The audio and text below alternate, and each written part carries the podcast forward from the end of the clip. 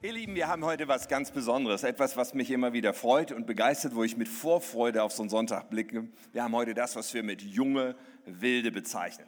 Nun, manchmal denkt man, sind die wirklich so wild oder sind die wirklich so jung? Aber der Punkt ist der, wir haben als Kirche, als Teil unseres Herzschlags etwas. Wir wollen gerne sehen, wie Menschen aufblühen, wie Menschen ihren nächsten Schritt gehen, wie Menschen sich weiterentwickeln, auch in Dinge hinein, die ähm, ja vielleicht gewissen Rahmen brauchen, um sich entwickeln zu können, in Dinge hinein, die man nicht im Alltag ständig ausprobiert, je nachdem.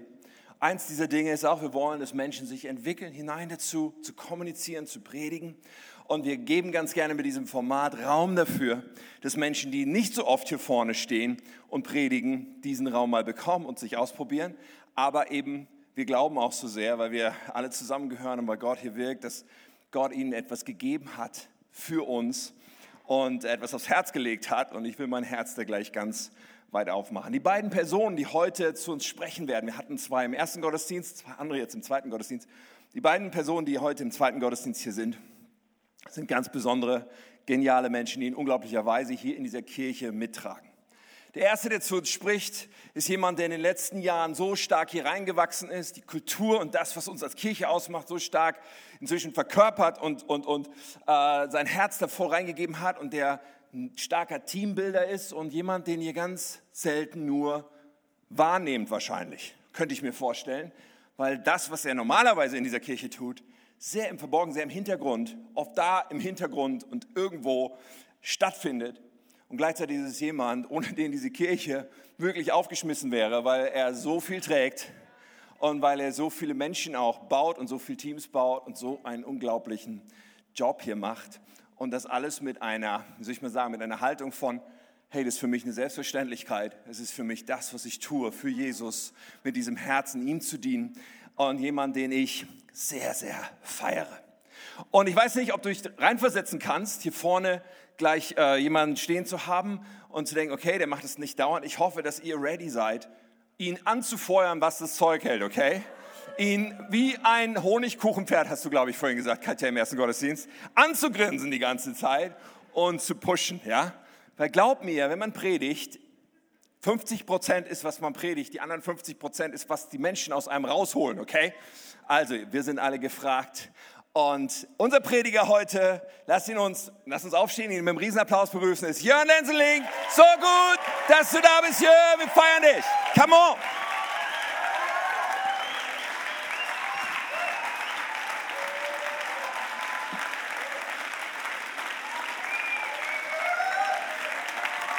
Dankeschön.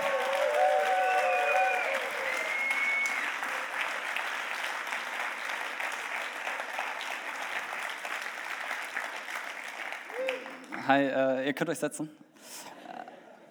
Ähm, das Ding ist, eigentlich habe ich gerade gar keine Zeit hier zu stehen, denn ich muss noch den Weihnachtsbaum schmücken, ich muss noch meine Wohnung aufräumen, weil meine Eltern die Tage vorbeikommen, die sieht echt grausam aus und ehrlich gesagt, die letzten Geschenke habe ich auch noch nicht.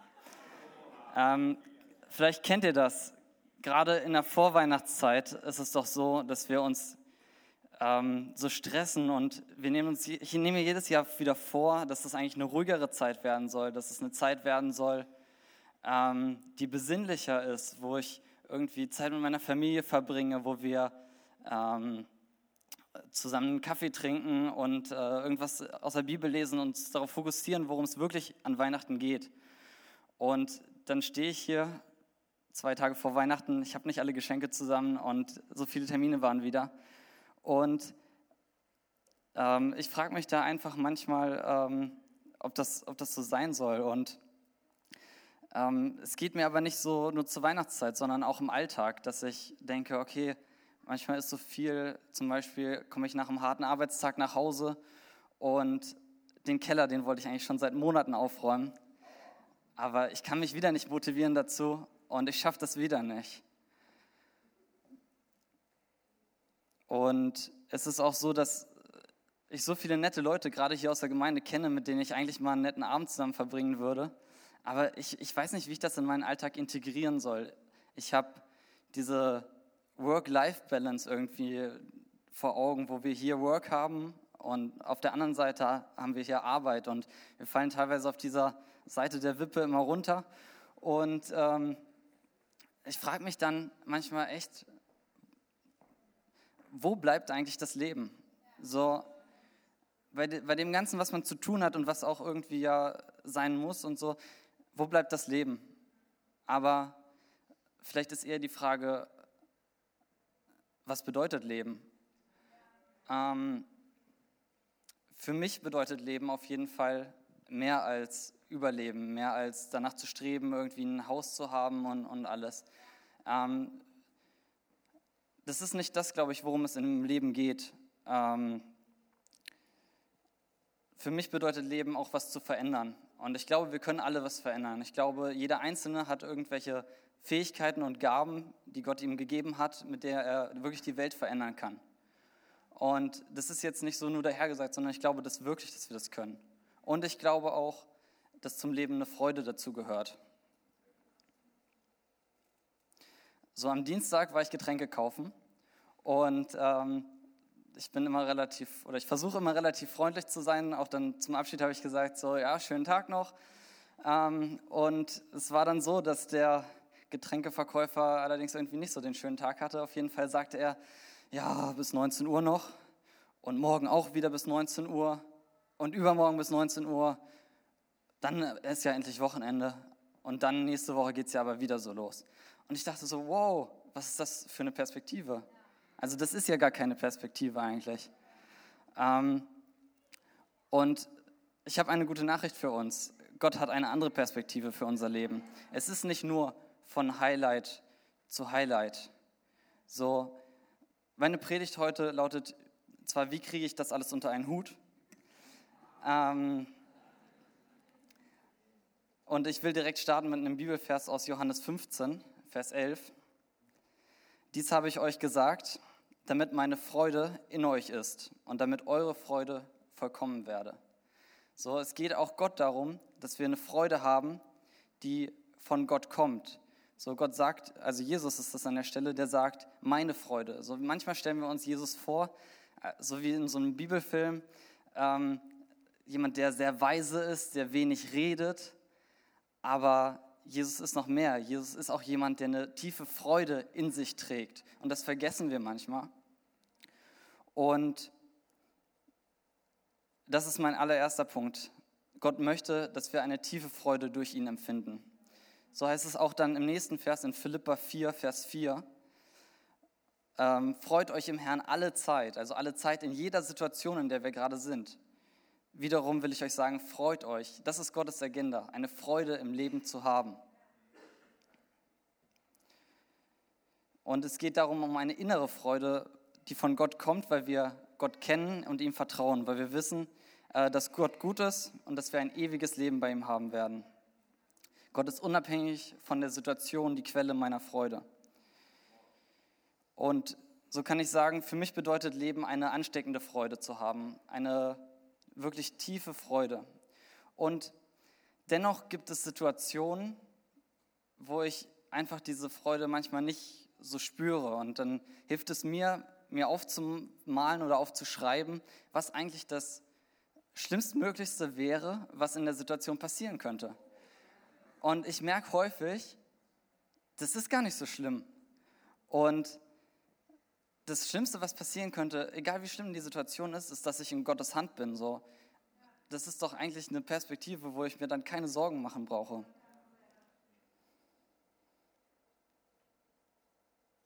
So, und dann ist da aber auch häufig dieser Leistungsdruck.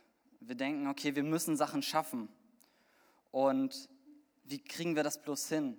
Zum Beispiel jetzt in der Vorbereitungszeit war es so, ich habe in einer Woche drei Termine vergessen. Und normalerweise ist das nicht meine Art und ich habe mich echt dafür geschämt, so vor allem drei, also in einer Woche, aber gut. Ähm, ging dann in meinem Kopf los, dass ich angefangen habe zu sagen, ey, Jörn, weißt du, als Kind, da hast du schon immer deine Hausaufgaben vergessen und jetzt, jetzt kommt dann auch noch so eine Predigt, die Termine hast du vergessen und eine Predigt sollst du auch noch machen und dann musst du frei sprechen äh, du kannst dir das doch niemals merken, was du da gemacht hast. So. Und es hat sich immer weiter gedreht und ich dachte so, ah ja, ich mache das nicht vielleicht. Und dann habe ich gesagt, stopp! So, das ist nicht das, was Gott von mir will. Im nächsten Bibelvers, den ich habe, ähm, der hat mir so geholfen aus Prediger. Doch gibt es keinen auf der Erde, keinen einzigen Menschen, der so gesetzestreu wäre, dass er stets richtig handelt, ohne je einen Fehler zu begehen. So, das, das hilft mir, weil ich weiß, okay, vielleicht ist das jetzt vergleichsweise ein kleiner Fehler, so, aber es gibt auch größere Fehler und ich darf immer zu Gott kommen. So, ich darf Fehler machen. Das ist einfach so wichtig für mich, das zu wissen und das nimmt mir diesen Leistungsdruck auch. Und Gott richtet uns nicht nach unseren Fehlern. Psalm 103.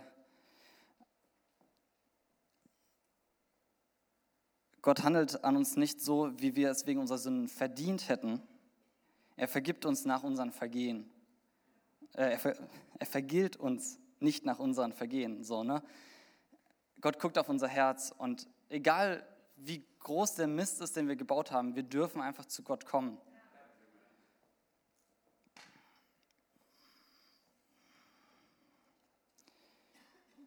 Ich habe ein paar Sachen aus meiner Vorbereitung, ich gerade. Eine Sache war noch, dass mein Router die Verbindung zum Internet verloren hatte. Also ich kam ins WLAN und das war für mich auch wichtig, weil ich mich, äh, ich arbeite mit Google Docs, das heißt online, das heißt, ich muss die ganze Zeit online sein, wenn ich äh, schreiben will.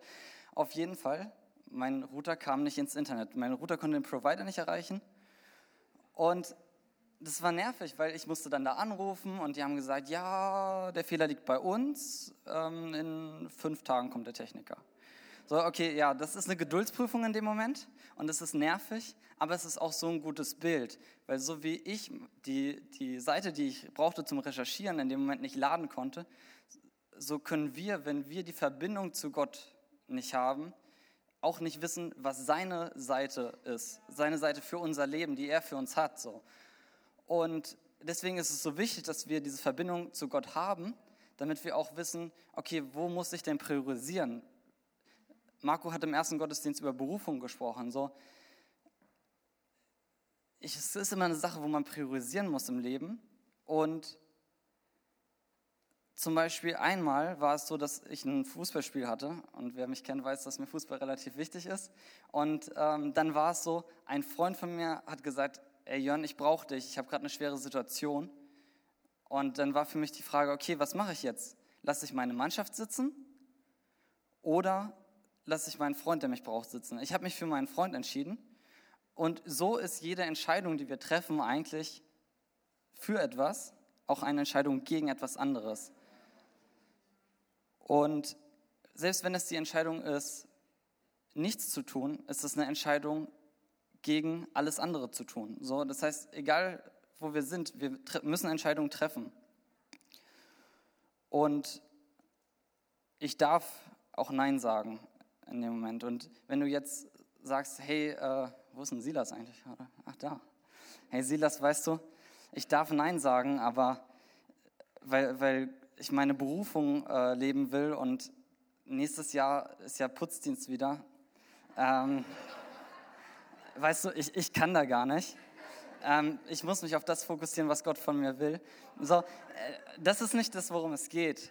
Es, es, gibt einfach Dinge, die getan werden müssen und es gibt Dinge, ähm, da brauche ich auch jetzt kein spezielles Reden von Gott, so, weil das gehört einfach für mich dazu, das zu machen. Aber es geht trotzdem darum, dass wir in unserem Alltag wirklich den Fokus auf unsere Berufung haben, auf dem, was Gott einzigartiges in unser Leben gelegt hat und wo er sagt, hey, Jörn, da gibt es was, da bist du gut drin und das macht dir Spaß. Da will ich wirklich, dass du da glänzt, dass du da zum Leuchten gebracht wirst. Ich will dich da zum Leuchten bringen. Und das, das ist, worum es geht. Wir müssen Dinge absagen dafür, dass wir in unsere Berufung kommen.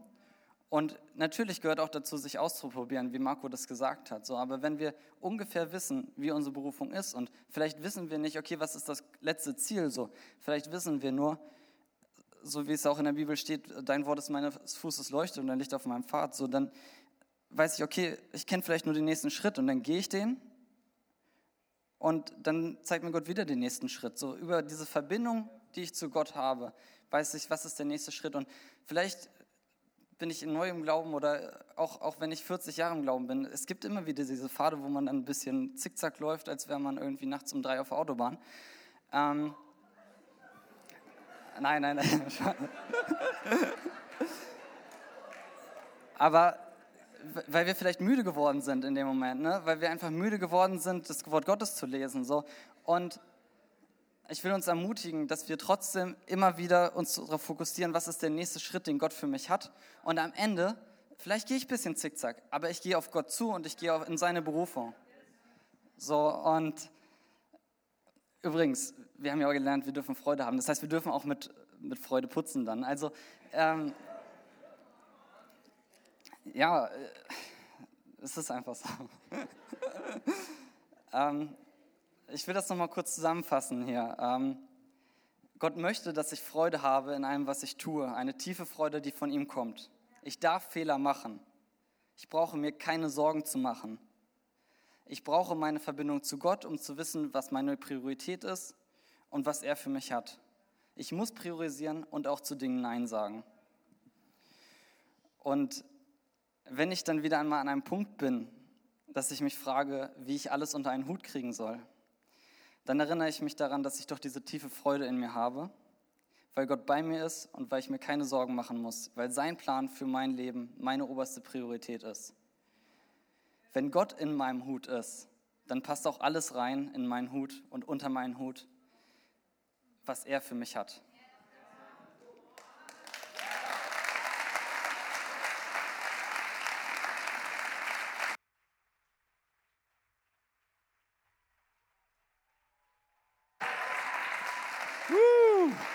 Mega. Richtig gut, Jörn. Das war eine coole Botschaft, auch wenn wir Jörn nicht nachts um drei auf der Autobahn begegnen wollen. Achso, den Leuten davor. Sehr gut. Alles unter einen Hut. Wir haben noch eine zweite junge Wilde, eine junge Frau, die ich extrem feiere in ganz vielen Dimensionen und Hinsichten die eine unglaubliche Säule bei uns in Revive, in der Jugendarbeit ist und auch im Worship und an vielen Stellen in dieser Kirche und die eine Leidenschaft hat und einen Drive hat, den ich absolut bewundernswert und inspirierend finde. Ich bin mir sicher, auch sie hat von Gott gehört und hat uns was zu sagen heute Morgen. Lasst uns mit einem Riesenapplaus begrüßen, Marie Sukowski. Woo!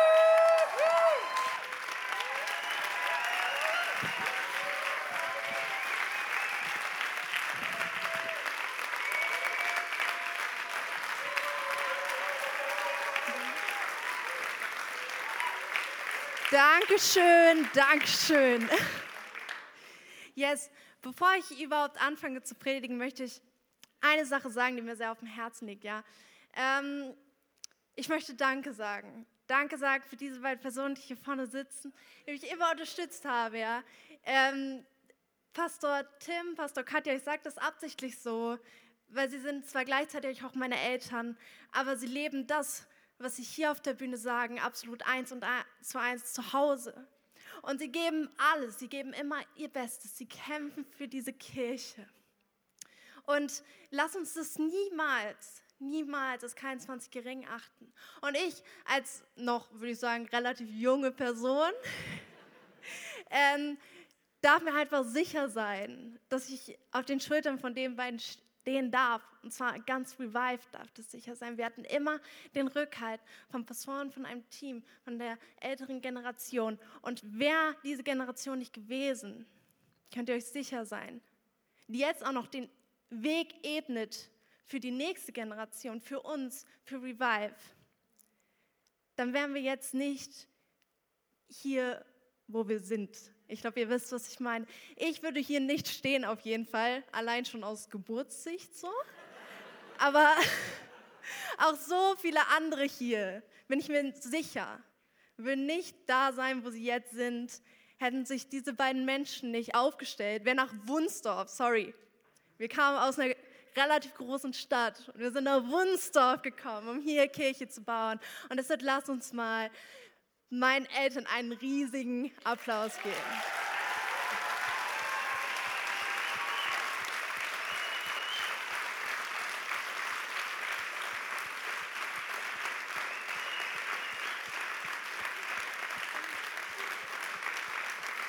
Yes. So, jetzt rede ich mal über das, was ich sagen möchte heute. Und dazu äh, fange ich mit einer Geschichte an. Da war ich so in der siebten, achten Klasse und da war eine Filmreihe richtig Trend, eine Fantasy-Filmreihe. Und äh, ich will jetzt gar nicht sagen, worum es da so genau ging, aber ich will eine Szene nachspielen mit euch, okay? Seid ready? Und das ist so, ich habe mir schon zwei Freiwillige ausgesucht hier, Jan Schenke und Silas. Äh, ihr könnt euch hier schon mal in eure Position begeben.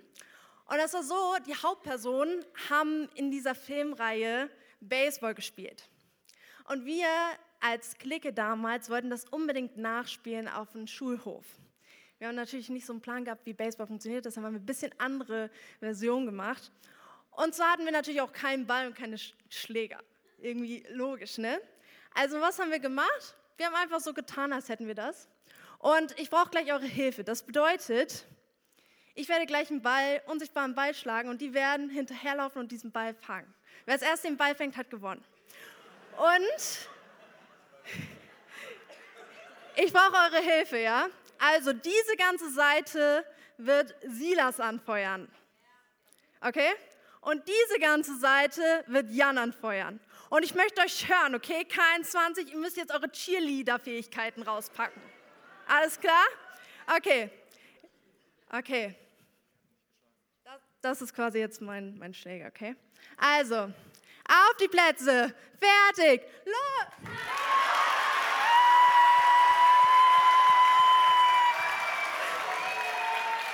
Sehr gut, sehr gut, sehr gut. Uh, Silas hat den Ball gefangen. Uh, ein Applaus für Silas und Jan. Uh,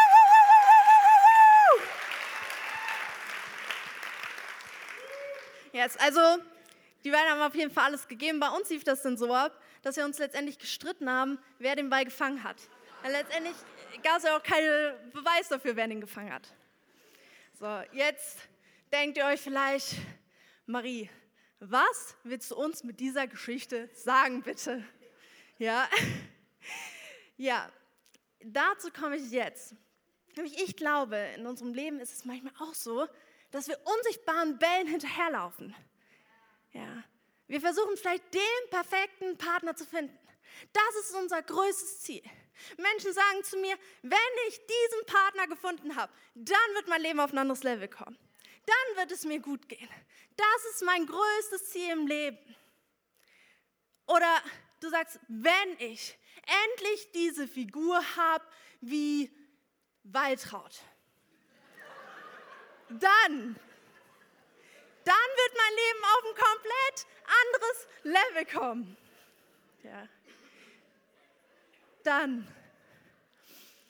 Oder vielleicht sagen wir, wenn ich endlich diesen Job habe, wenn ich endlich diese Beförderung bekommen habe, wenn ich endlich ganz, ganz viel Geld habe, dann, dann wird es mir gut gehen.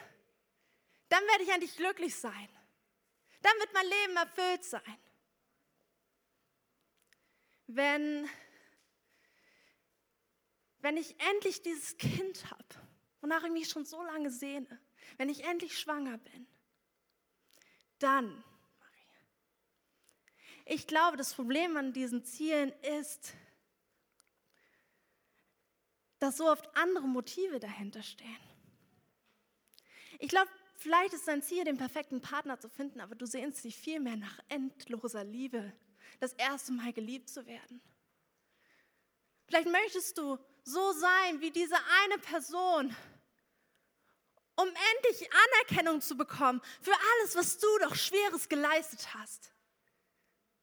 Vielleicht möchtest du auch diesen Job, um endlich mal Respekt zu bekommen, dieses Auto, ja. Wenn du damit auf den Hof fährst, dann respektieren endlich mal die anderen dich als Person. Ich glaube, das sind vielmehr die, so oft die Motive. Oder du möchtest endlich Mama werden, damit du gebraucht wirst damit endlich jemand dich sieht als Person, damit jemand auf dich angewiesen ist, du dich um diese Person kümmern kannst. Aber das Problem ist, dass diese Ziele uns oftmals nicht ausfüllen. Eigentlich nie. Wenn wir das eine Ziel erreicht haben, kommt schon das nächste Ziel. Und dann wieder das nächste. Und wir jagen unsichtbaren Bällen hinterher, weil sie uns nicht ausfüllen können. Und ich glaube, egal ob du an Gott glaubst oder nicht, ich glaube, du kennst dieses Gefühl von Leere. Ich glaube, keiner in diesem Raum kann, die, kann diese Leere, die mal in seinem Leben existiert hat oder immer noch existiert, leugnen. Und versuch, wir versuchen es zu füllen, aber vergeblich. Weil der Einzige, der Einzige, der diese Lücke füllen kann, ist Jesus Christus. Jesus Christus. Er gibt dir eine unendliche Liebe, sodass du nicht mehr auf die Liebe von anderen Menschen angewiesen bist. Du brauchst keine Anerkennung mehr, denn du hast die Anerkennung Gottes, der Himmel und Erde erschaffen hat. Und weißt du was? Du musst auch nicht mehr unbedingt dieses Gefühl, gebraucht zu werden, brauchst du nicht, weil Gott gibt dir eine Bestimmung, eine Berufung. Und wenn du in dieser lebst, erfüllt sie dich mehr als alles andere. Und jetzt denkst du vielleicht, Marie, Haken, Haken, Haken, check, check, check, ich kann alles. Ich, ich weiß, was du sagst da. Und ich habe das im Blick. Bei mir ist alles cool, ja. Ich weiß, Jesus ist meine Nummer eins im Leben. Ich bin sogar christlich aufgewachsen. Ich bin seit Jahrzehnten Christ. Was soll mir da passieren? Stopp. Ich glaube, so einfach geht es leider nicht. Weil das Problem ist, wir leben in einer gefallenen Welt. Was bedeutet das? Wir leben in einer leistungsorientierten Gesellschaft. Niemand kann sich davon freisprechen, dass Leistung in dieser Gesellschaft zählt. Welchen Abschluss du hast, zählt. Wie viel Geld du verdienst, zählt. Welchen Job du hast, zählt. Es ist nicht so, dass es dich nicht definieren würde, weil du lebst in dieser Welt. Ja. Und Leute schauen auf materielle Dinge. Leute schauen darauf, in welchem Haus du wohnst. Ja, davon, das ist so, weil wir in dieser Welt leben, gerade in Deutschland. Und genauso das Gleiche ist mit Neid. Stars, Influencer werden gefeiert wie niemals zuvor. Und wir alle sind diesen Einflüssen ausgesetzt. Und wir alle können so leicht sagen, ich will einfach nur sein wie die Person. Einfach nur so viel Geld haben, ich will einfach nur so wunderschön sein. Und das Leben glänzt auf Instagram. Wir sehen nur die positiven Momente und wir denken so, so will ich auch sein, so ein Leben will ich auch haben. Aber das erfüllt uns nicht, aber wir alle stehen in dieser Gefahr. Keiner kann sich davon freisprechen. Ich auch, ich bin christlich aufgewachsen und die meisten kennen mich hier vom Keyboard und ich spiele auch hier in der Band mit. Aber als ich angefangen habe zu spielen, war mir Lob und Anerkennung sehr wichtig vom Menschen. Es war sogar so, dass wenn ich die ersten Sonntage kein Lob bekommen habe für mein Spielen, dass ich gedacht habe, ich hätte es nicht gut gemacht. Das war natürlich falsch. Aber es passiert so schnell, dass uns die Anerkennung von Menschen wichtiger wird als die Anerkennung Gottes. Und ich bin in einem unsichtbaren Ball hinterhergelaufen. Ich dachte, das erfüllt mich. Dabei mache ich das doch für Gott. Und solange ihm sein, mein Spielen gefällt, ist alles gut. Aber wir verlieren das so schnell aus den Augen. Genau das gleiche war dann, als andere Keyboarder ins Team kamen, war ich erstmal so, wow, bin ich jetzt nicht mehr wichtig? Ich spiele gar nicht so gut wie die anderen. Und was mache ich jetzt? Und da kann ich auch, soll ich nicht gedacht, aber kann ich auch gleich aus dem Team aussteigen, wenn das so, so ins Extreme geht? Aber ich musste immer wieder vor Augen führen, ich mache das für Jesus. Und solange er im Zentrum steht, er, ihm gefällt das, was ich tue.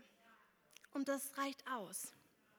Und ich bin nicht auf die Anerkennung von Menschen angewiesen, sondern auf die Anerkennung Gottes und dass ihm gefällt, was ich tue.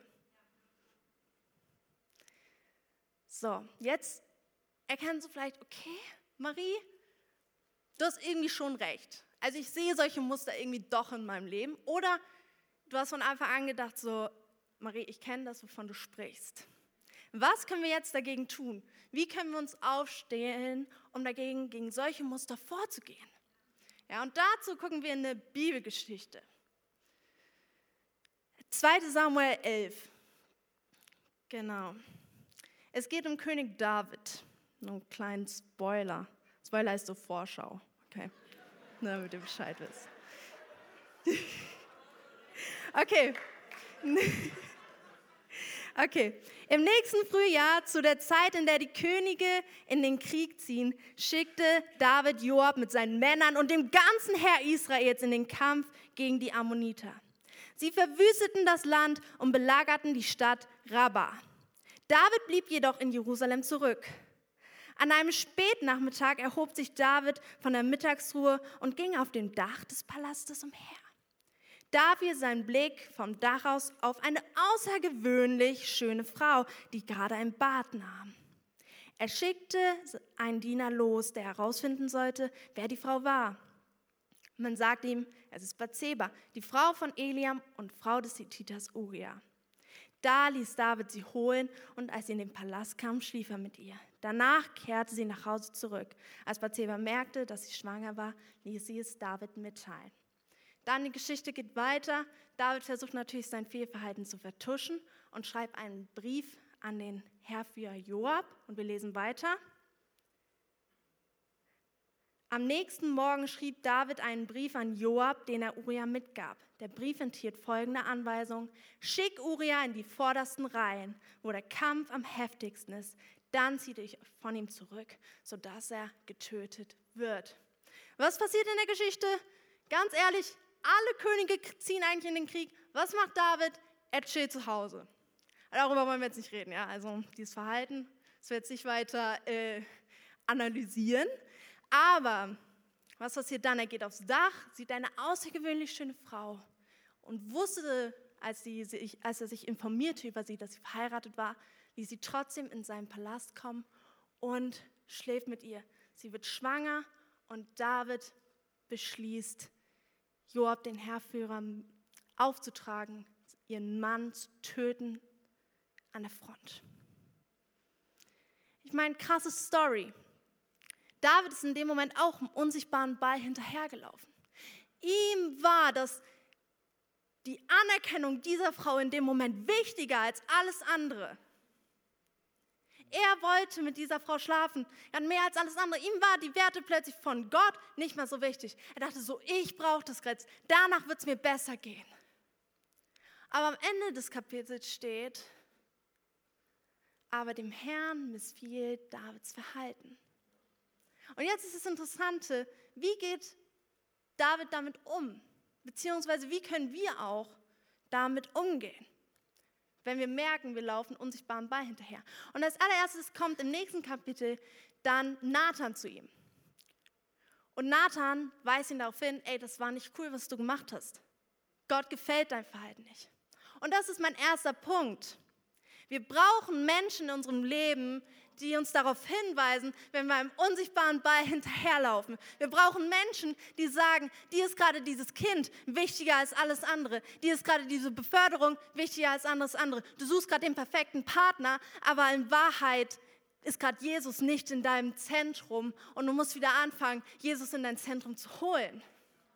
Und dafür sind auch Kleingruppen. Deshalb sind so wichtig Kleingruppen und Freunde, echte Freunde an deiner Seite, die dir sagen, da ist ein blinder Fleck, das siehst du gerade nicht. Aber Jesus ist dir gerade nicht so wichtig, sondern dir ist gerade ganz andere Sachen wichtiger. Und deshalb müssen wir uns immer wieder, weil wir sehen es oft selber nicht, aber wir brauchen andere Menschen, die uns darauf hinweisen. Dann das zweite Punkt ist, bekenne es. Seh, seh es ein auch. Du musst selber sehen, okay, ich laufe gerade einem unsichtbaren Ball hinterher. Mir ist gerade die Anerkennung von Menschen viel wichtiger als alles andere. Deshalb muss ich es bekennen und sagen, ich habe einen Fehler. David hat es auch getan. Er lag mehrere Tage äh, auf dem Boden und hat nichts gegessen. Ich meine jetzt nicht, so sollten wir das jetzt nicht machen, aber wir müssen es bekennen. Wir müssen es ein, wir müssen sagen, da ist was in meinem Leben und da muss ich wieder Jesus ins Zentrum holen. Und das Dritte ist bete. Bete, sage Gott, Gott, ich möchte, dass du wieder Zentrum meines Lebens bist. Ich möchte gerne, dass deine Liebe mich wieder komplett ausfüllt und erfüllt. Und du sollst wieder wichtiger werden als alles andere. Auch das zu David. Er schreit zu Gott. Und der vierte und letzte Punkt ist, proaktiv. Bewahre dein Herz. Füll dich mit dem Richtigen. Höre Worship-Lieder zum Beispiel. Höre Predigten unter der Woche. Geh in deine Kleingruppe. Komm sonntags. Kirche ist so wichtig. Arbeite mit. Umgebe dich mit den richtigen Leuten. Füll dich mit dem Richtigen. Und bete mal wieder dieses Gebet auch. Durchleuchte mein Herz, Gott. Zeig mir, was ich nicht sehe. Zeig mir, wo du nicht Zentrum bist. Zeig mir, wo Geld den, den, den Platz eingenommen hat, den du eigentlich haben solltest. Und lass mich noch eins am Ende der Predigt sagen. Es ist nicht falsch, auf eine Beförderung hinzuarbeiten. Es ist auch nicht falsch, den Wunsch zu haben, den perfekten Partner für sein Leben zu finden. Es ist auch nicht falsch, viel Geld zu haben. Es wird nur in dem Moment gefährlich, wo es wichtiger wird als alles andere und vor allem wichtiger als Jesus Christus. Und man nach einem Gefühl strebt und nachjagt, was einen nicht erfüllen kann. Und warum sage ich das? Damit ihr am Ende eures Lebens nicht feststellt, ihr seid unsichtbaren Bällen hinterhergelaufen, sondern damit ihr feststellt, ich bin dem nachgejagt, was wirklich zählt.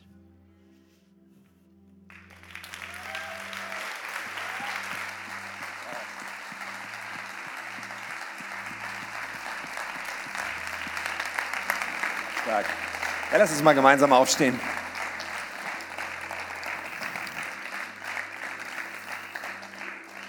Ja, wow, zwei starke Messages, beide so sehr geeignet, so uns, uns wieder einzunorden auf das, worauf kommt es im Leben an.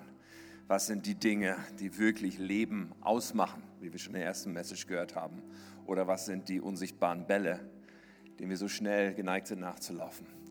Hey, wir gehen jetzt in, in, in einen Song rein und vielleicht nimmst du diese Momente jetzt mit Gott. Ich will jetzt noch beten mit uns und dann Lass uns ausstrecken zu ihm und lass ihn zu uns sprechen und lass da, wo nötig, uns Entscheidungen treffen jetzt und anknüpfen an dem, was wir gehört haben. Himmlischer Vater, danke, dass du Leben für uns hast. Du hast Leben in Fülle, du hast Leben, wahres Leben, du hast diese überfließende Freude bereit für uns, du willst uns das geben. Und gleichzeitig plärt uns so viel an die ganze Zeit, anderen Zielen nachzulaufen. Gleichzeitig gibt es so vieles, was wir stattdessen irgendwie verfolgen können, wenn wir uns das nicht klar machen. Aber Herr, wir beten, dass du unser Leben baust. Und wir strecken uns aus zu dir heute Morgen und heute Mittag. Wir strecken uns aus. Und ich bete, Geist Gottes, dass du jetzt redest und dass wir dein Reden nicht nur hören, sondern mit aller Konsequenz sagen, ja, du sollst mein Zentrum sein. Und auf dich und deine Liebe will ich bauen. Lass uns singen, Gemeinde.